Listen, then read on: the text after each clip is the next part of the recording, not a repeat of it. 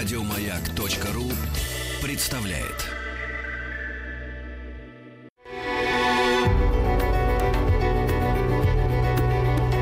Много букв.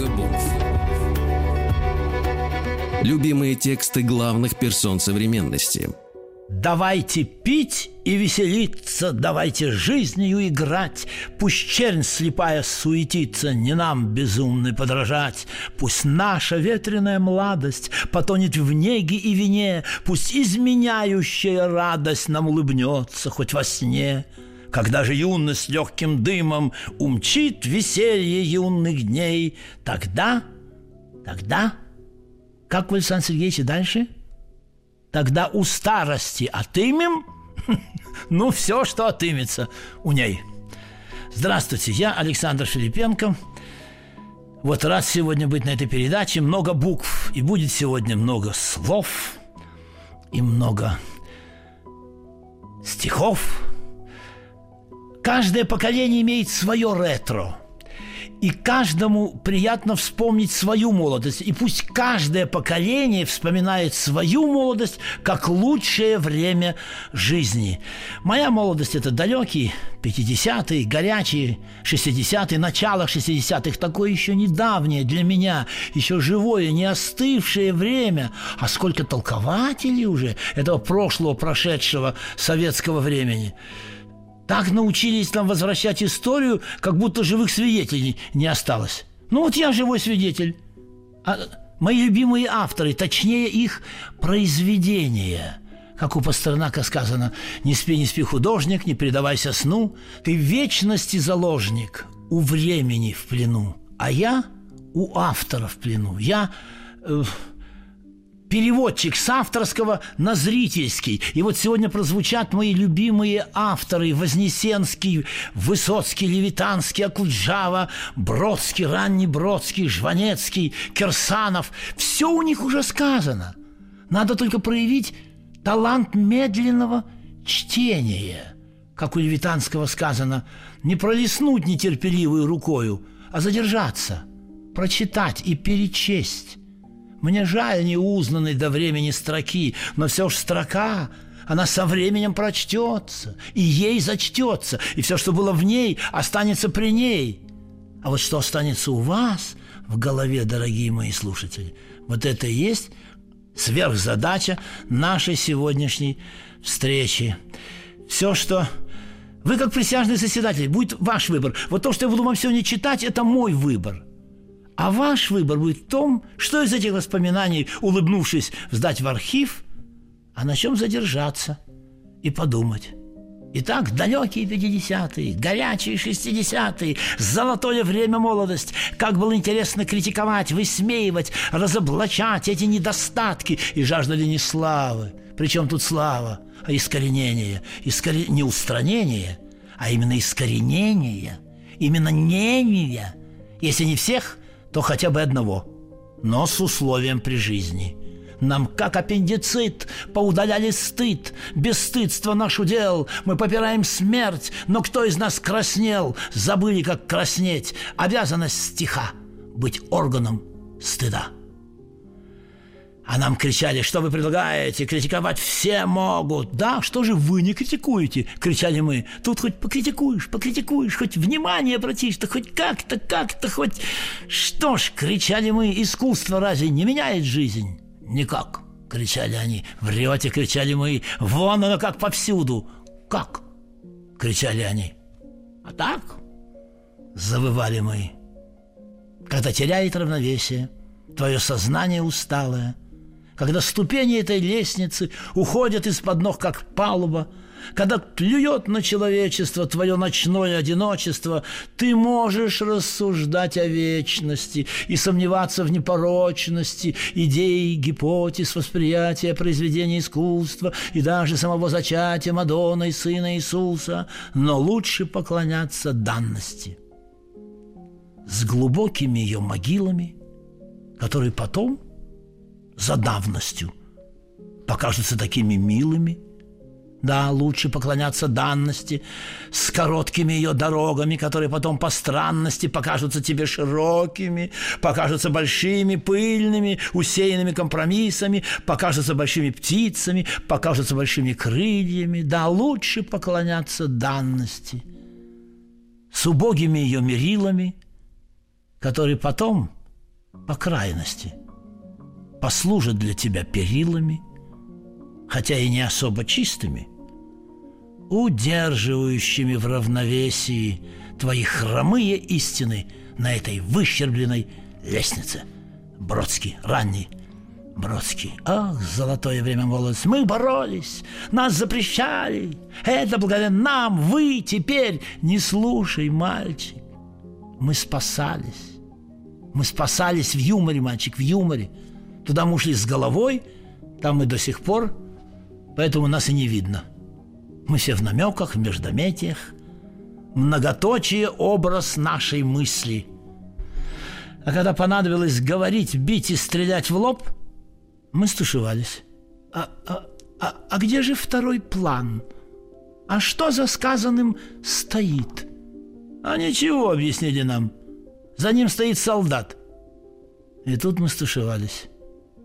Мы не умели пить в зрительном зале и танцевать у сцены – когда мы держали на плечах наших девчонок, мы возбуждались, и мы не видели ничего. И они не видели ничего, хотя нам и видеть было нечего. Это были одни сплошные похороны. Ну, спроси меня, спроси. Задай любимый вопрос журналиста. Что было самого веселого в вашей жизни? Вы услышите ответ. Похороны членов Политбюро. Это было красиво, весело – и целый год. В магазинах появлялась незнакомая еда. С утра по всей стране звучала красивая музыка. А какие играли музыканты, мальчик, какие играли музыканты? А мы не знали в честь кого. Но мы подтягивались, торжественно шли трамваи, отменялись концерты. А мы гадали, кто, кто, кто, Брежнев, Подгорный, Косыгин. И вдруг праздничный, торжественный голос диктора. Вчера, 16 часов, после продолжительной болезни. А, Иисуслов! Тот его давно не было видно. Тот он таблетки на трибуне глотал. Ничто так не сплачивает народ, как похороны руководства. И вот тогда мы научились смеяться сквозь слезы. А плакать надо было обязательно, мальчик. За этим очень следили. У Высоцкого «Я никогда не верил в миражи, в грядущий рай не ладил чемодана – учителей сожрала море лжи и выплюнула возле Магадана. И я ничем не отличался от невежд, а если отличался, очень мало. Занозы не оставил Будапешт, а Прага сердце мне не разорвало. Но мы шумели в жизни и на сцене, мы путаники, мальчики пока, но скоро нас заметят и оценят. Эй, против кто? Намнем ему бока. Но мы умели чувствовать опасность задолго до прихода холодов. С бесстыдством шлюхи приходила ясность, и души закрывала на засов. И нас, хотя расстрелы не косили, но жили мы поднять не смея глаз. Мы тоже дети страшных лет России, безвременье вливало водку в нас. Так быть или не быть? Вот в чем вопрос – Достойно смиряться под ударами судьбы или надо оказать сопротивление? Это у Пастернака такой перевод. А вот великий князь Каэр. Вопрос. Что лучше для души? Терпеть? Прощи стрелы яростного рока или на море бедствия, ополчившись борьбой, покончить с ним и умереть? А нет, нет, нет, уснуть, уснуть, не более уснуть. Стоп, вопрос. И видеть сны? Какие сны? в том смертном сне приснятся, когда покров земного чувства снят. А у Набокова, когда какие сны в том смертном сне приснятся, когда освободимся от шелухи, сует? Вот и ответ. Кто б стал под ношей жизненной плестись, пыхтеть, кряхтеть, когда бы неизвестность после смерти? Боязнь страны, откуда ни один не возвращался – Так быть или не быть? Э, э, мириться лучше со знакомым злом, чем бегством к незнакомому стремиться. Так быть или не быть? Не, не, давайте, давайте обсудим, сядем, поговорим. Да, вот-вот так всех нас в трусов превращает мысль.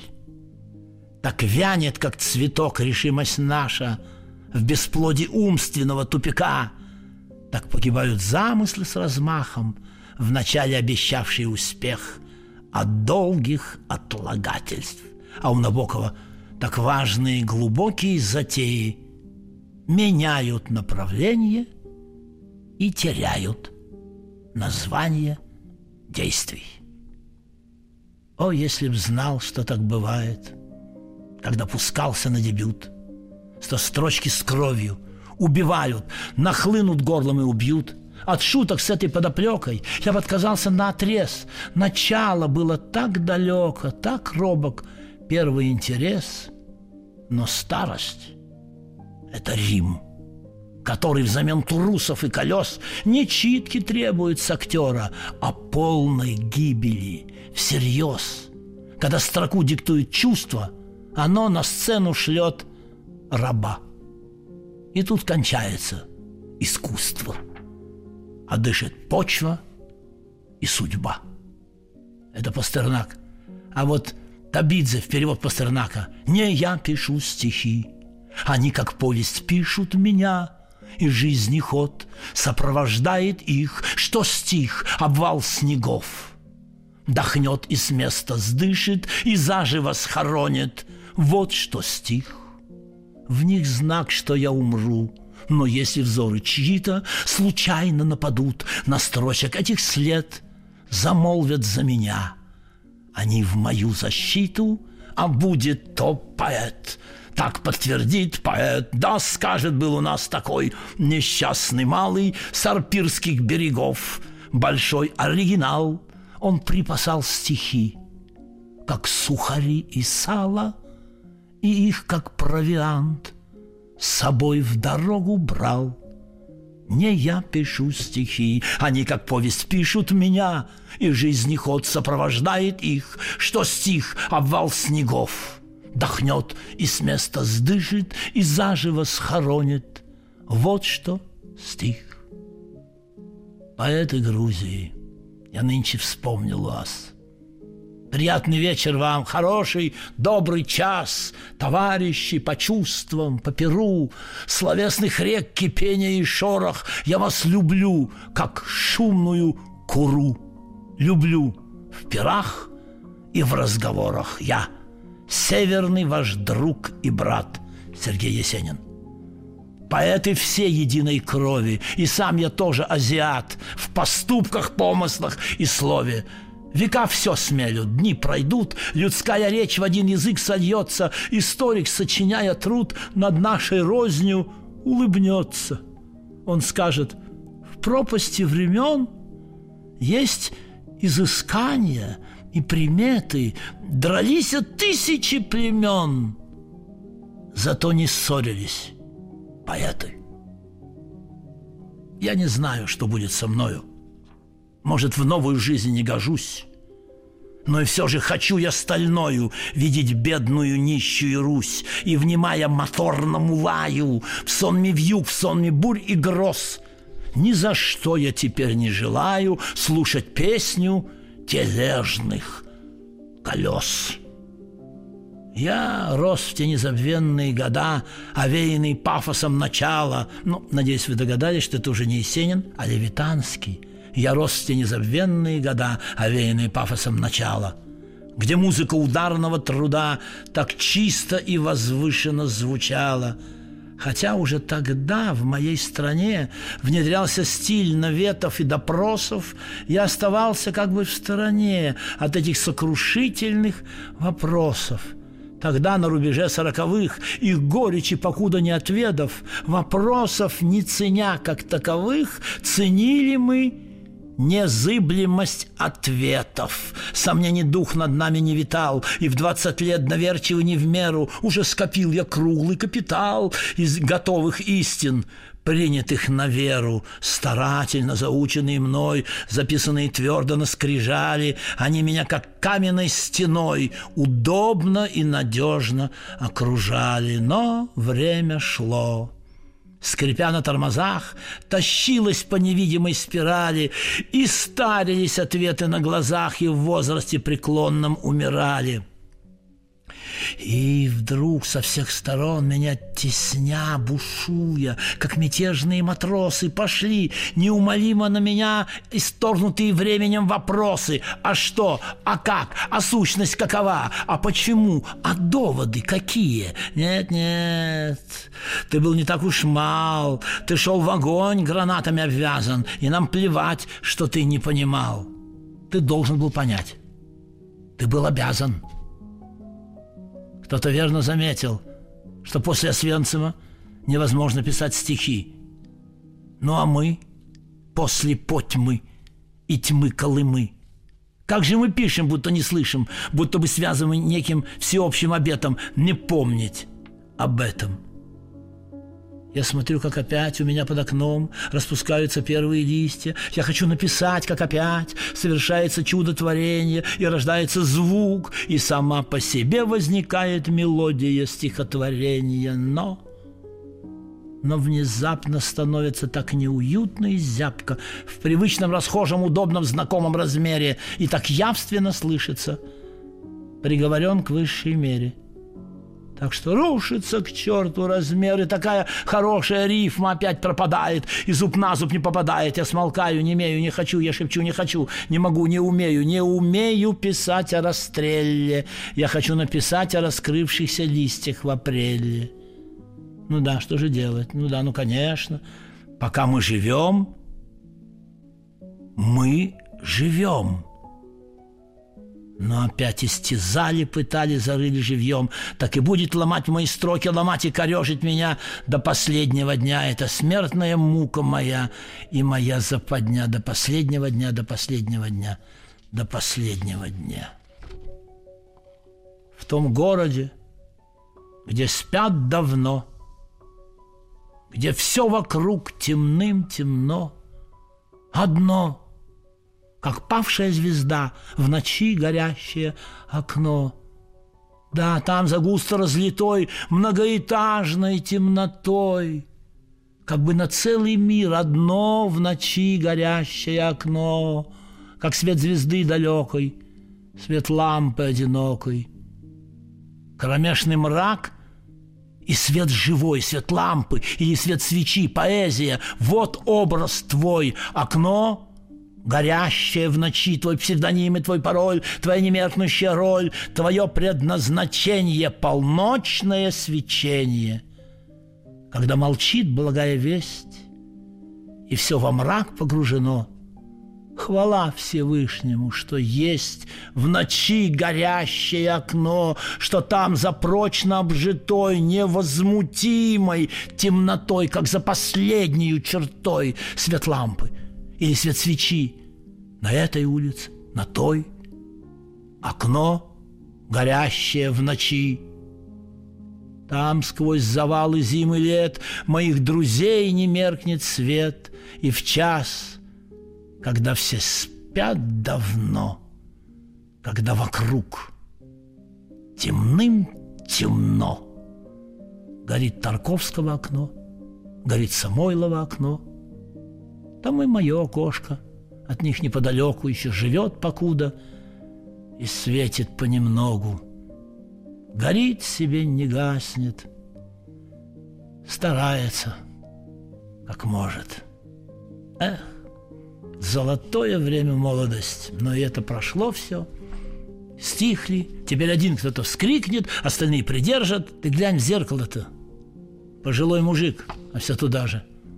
Но как приятно на свои фотографии смотреть. Молодежь вокруг спрашивает, как им удалось, какими вы были? А что нам удалось? Какими мы были? И кто мы такие вообще? Я не знаю тоже. По-моему, смотреть на нас в любом состоянии большое удовольствие. Да, мы сейчас кипим, кипим. Раньше по поводу непорядков, теперь по поводу неудобств. Но кипим, кипим. Нас так и найдут. По испарениям.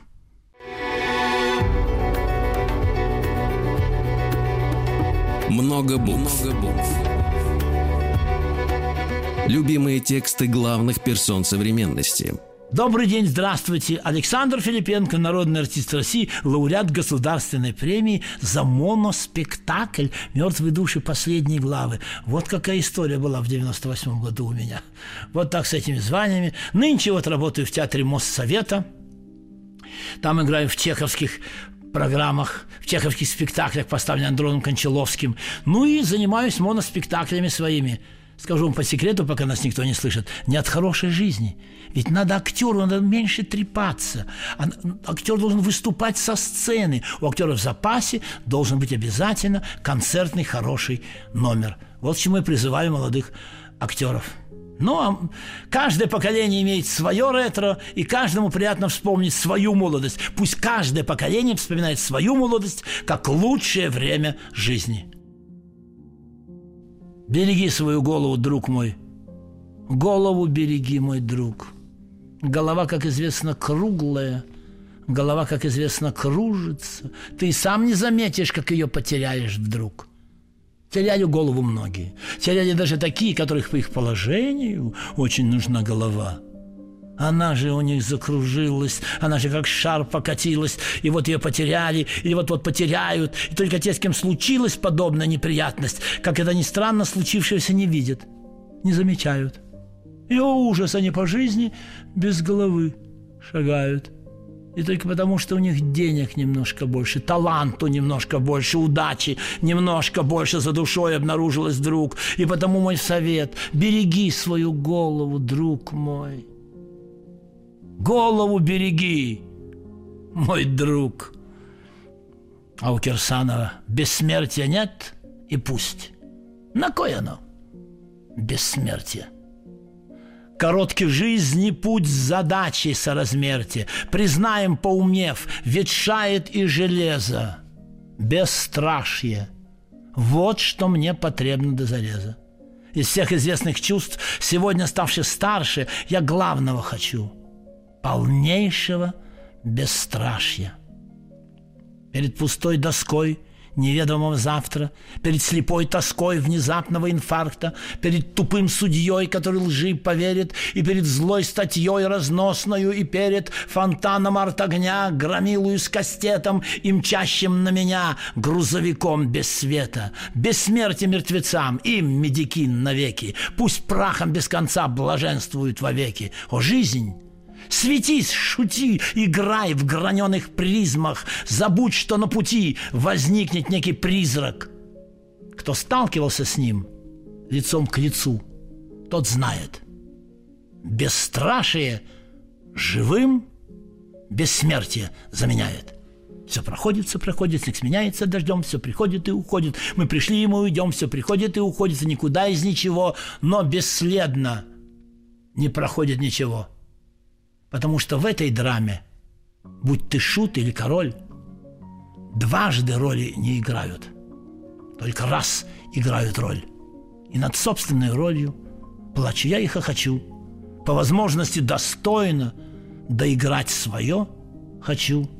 Ведь не мелкою монетой, жизнью собственной плачу. И за то, что горько плачу, и за то, что хохочу. Это так у Левитанского. Но дальше как бы в ответ. Ну, с парохода сойти современности хорошо самому. До того, как по глупости или из ревности тебя мальчики сбросят с него. Что и ждет еще вспыльчивых мальчиков? Чем грозит им судьба вдалеке – Хорошо, говорю, с чемоданчиком вниз по сходням сойти налегке. На канатах, на бочках, на ящиках Тени прошлого тихо лежат, И прощальная жалость щемящая Подтолкнет оглянуться назад. Ай, пароход-то огромный, трехпалубный. Есть на нем и бильярд, и буфет. А гудок его грустный жалостный. Ни Толстого, ни Пушкина нет. Торопливые, неблагодарные. Чепуха это все дребедень, Внеземные края заполярные, полуздешние, тянется тень. Это грустный Кушнер. А ему как бы в ответ Левитанский, все верно, друг, две жизни нам не жить. Есть восхода час и час захода. Но выбор есть. И дивная свобода в том выборе, где голову сложить. Каждый выбирает для себя женщину, религию, дорогу. Дьяволу служить или пророку каждый выбирает для себя – Каждый выбирает по себе слово для любви и для молитвы, шпагу для дуэли, меч для битвы. Каждый выбирает по себе. Каждый выбирает по себе щит и латы, посох и заплаты, меру окончательной расплаты. Каждый выбирает по себе. Каждый выбирает для себя. Выбираю тоже, как умею. Никому претензий не имею. Каждый выбирает для себя. Много букв. Много букв. Ну и как не обойтись сегодня без текстов моего любимого Михаила Михайловича Зощенко. А, кстати, вот сейчас говорю с вами и придумал новое название программы. Ведь у, у Жванецкого тоже Михаил Михайлович, имя отчество. Ха-ха! Так ее назовем. Здравствуйте, Михаил Михайлович. Где будет и Зощенко, и Жванецкий. Но начнем с письма – Зощенко Горькому. Дорогой Алексей Максимович, два года назад вы в своем письме посоветовали мне написать смешную и сатирическую книгу «Историю человеческой жизни».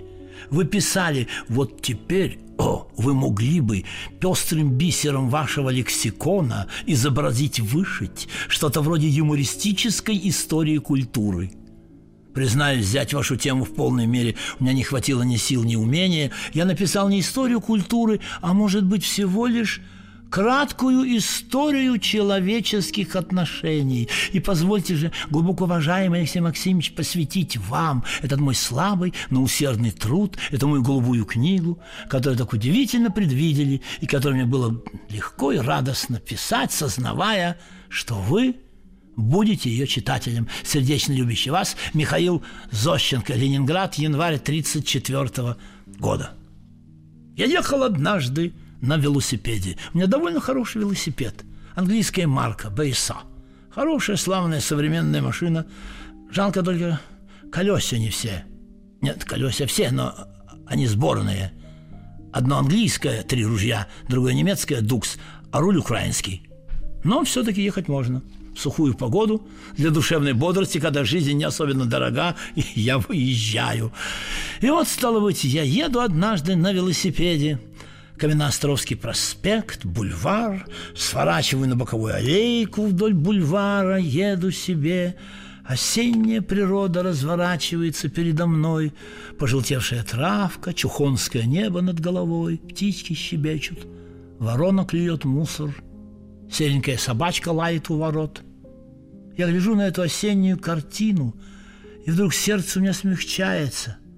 Мне неохота думать о плохом. Рисуется замечательная жизнь, милые понимающие люди, уважение к личности, мягкость нравов и любовь к близким, отсутствие брани и грубости. И вдруг от таких мыслей мне захотелось всех обнять, захотелось сказать что-нибудь хорошее, захотелось крикнуть «Братцы, главные трудности позади! Скоро мы заживем, как фон бароны!» Но вдруг «Фрить! Фрить!» Невдалеке раздается свисток «Фрить! Фрить!» Кто-нибудь проштрафился, думаю я. Кто-нибудь, наверное, не так улицу перешел. «Фрить! Фрить! Фрить!» В дальнейшем, вероятно, этого не будет – Не будем так часто слышать этих резких свистков, напоминающих о проступках, штрафах и правонарушениях. «Мать твою перемать, ты меня, твою мать, ты при, при!» Так, вероятно, грубо и кричать-то не будут. Ну, кричать, может, и будут, но не будет этой тяжелой, оскорбительной брани. Слышу, кто-то бежит позади меня, кричит, «Ты что, сука, удираешь, черт твою двадцать! Остановись сию минуту!» За кем-то гонятся, думаю я, и тихо, но бодро еду. «Лешка, забегай, сволочь, слева!» Слева вижу, бежит парнишка, машет палкой, грозит кулаком. Я оборачиваюсь назад. Седоватый почтенный сторож бежит по дорожке, кричит «Хватай его, братцы, держи! Лешка, не выпущай из виду!» Лешка прицеливается в меня, и палка его ударяет в колесо велосипеда. Тогда я начинаю понимать, что дело касается меня – я соскакиваю с велосипеда, стою в ожидании, подбегает сторож, хрип раздается из его груди. «Держите его, держите!» Человек десять доброходов начинают хватать меня за руки. «Братцы, братцы, вы что, обалдели? Вы что, с ума спятили вместе с этим постаревшим болваном?» Как ахну по зубам, будешь знать, как оскорблять при исполнении. Держите крепче, не выпускайте. Собирается толпа. Кто-то спрашивает, а что он сделал? Сторож. Мне 53 года. Он только прямо загнал меня. Он едет не по той дороге. Он едет по дорожке, по которой велосипедом проезду нету. И висит, между прочим, вывеска. А он как ненормальный едет, я ему свищу, а он ногами кружит, не понимает, видели, будто с луны свалился. Хорошо мой напарник успел остановить его. Лешка протискивается сквозь толпу. Я ему, гадюки, руку хотел перебить, чтобы он ехать не мог. Братцы, я же, я же не знал. Братцы, я же я, я не знал, что здесь нельзя ехать. Я не хотел удирать. Он не хотел удирать. Видели наглые речи, а? Ведите милицию, держите крепче. Такие мне завсегда убегают. Говорю, братцы, я штраф заплачу. Я не отказываюсь. Да не вертите мне руки. Кто-то говорит, ну пущай предъявит документы, возьмите штраф. Что зря волочь в милицию? Сторожу и нескольким добровольцам охота волочь меня в милицию. Но под давлением остальной публики Сторож, страшно ругаясь, берет с меня штраф и с видимым сожалением отпускает во свояси. Я иду со своим велосипедом, покачиваюсь, у меня шумит в голове, в глазах мелькают круги и точки. Я бреду с развороченной душой. По дороге сгоряча произношу пошлую фразу «Боже мой!» Я говорю в пространство «Фу!» Я выхожу на набережную, я снова сажусь на свою машину, говорю, ну ладно, чего там, подумаешь, нашелся фон барон, руки ему не верти. Я тихо еду по набережной, я позабываю эту грубоватую сценку. Мне рисуются прелестные картинки из недалекого будущего. Вот я, предположим, еду на велосипеде с колесами, похожими друг на друга, как две капли воды. Я сворачиваю на эту злосчастную аллейку, и вдруг Чей-то смех раздается. Я вижу, сторож идет в мягкой шляпе. В руках у него цветочек, незабудка, или там осенний тюльпан. Он вертит цветочком и говорит, куда ж ты заехал, дружок? Чего это ты с дуру не туда сунулся? Эки ты, милочка, ротозей, а ну валяй обратно, а то я тебя штрафую. Не дам цветка. И тихо смеясь, он подает мне незабудку, и мы, полюбовавшись друг другом, расстаемся. Я бодро еду на велосипеде, я верчу ногами, я говорю себе ничего, ничего, душа не разорвется, я молод, я согласен сколько угодно ждать, и снова радость и любовь к людям заполняет мое сердце. Снова хочется сказать что-нибудь хорошее или крикнуть «Братцы!» Мы строим новую жизнь, мы перешагнули через громадные трудности. Так давайте все-таки как-нибудь уважать друг друга. Михаил Зощенко, 1933 год. Много букв. Много букв. Любимые тексты главных персон современности. Здравствуйте, я Александр Филипенко. Рад сегодня быть на этой передаче. Много букв. И будет сегодня много слов и много стихов. Вы знаете, это странная, жуткая и прекрасная профессия актерская. То ли я ее выбрал, то ли она меня выбрала. Жуткая, потому что зависимая.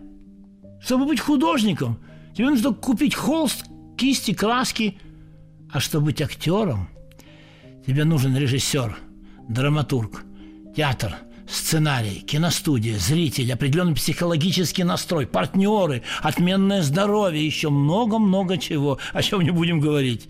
И ты чувствуешь себя как девушка на танцах и не знаешь, пригласят тебя сегодня потанцевать или нет.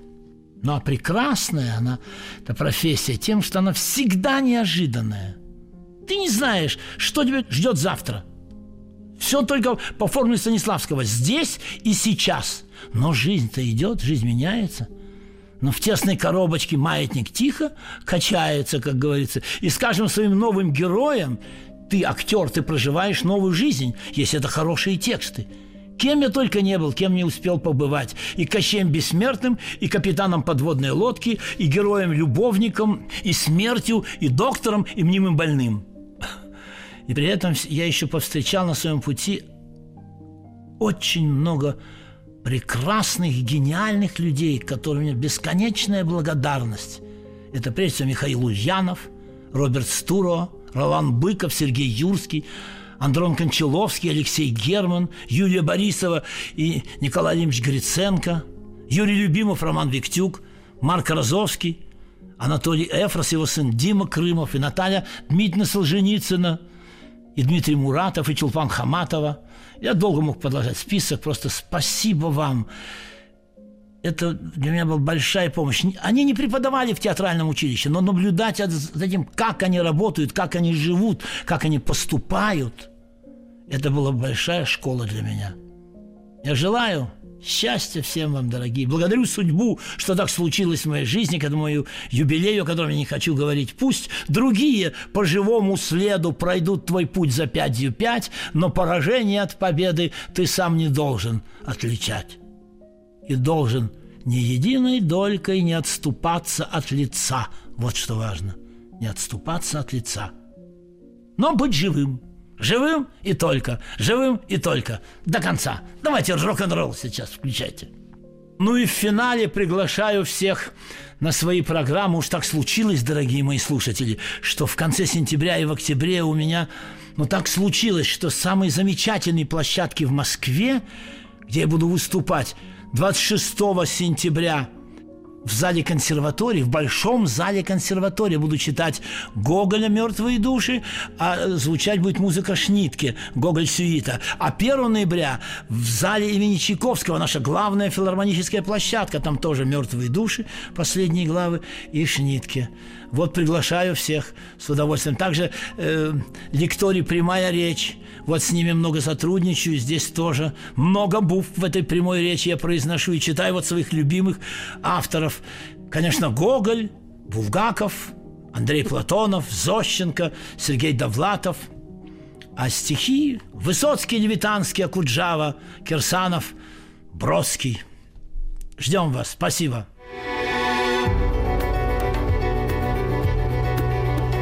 Много букв. Много букв. Что читают те, о ком говорят все. Еще больше подкастов на радиомаяк.ру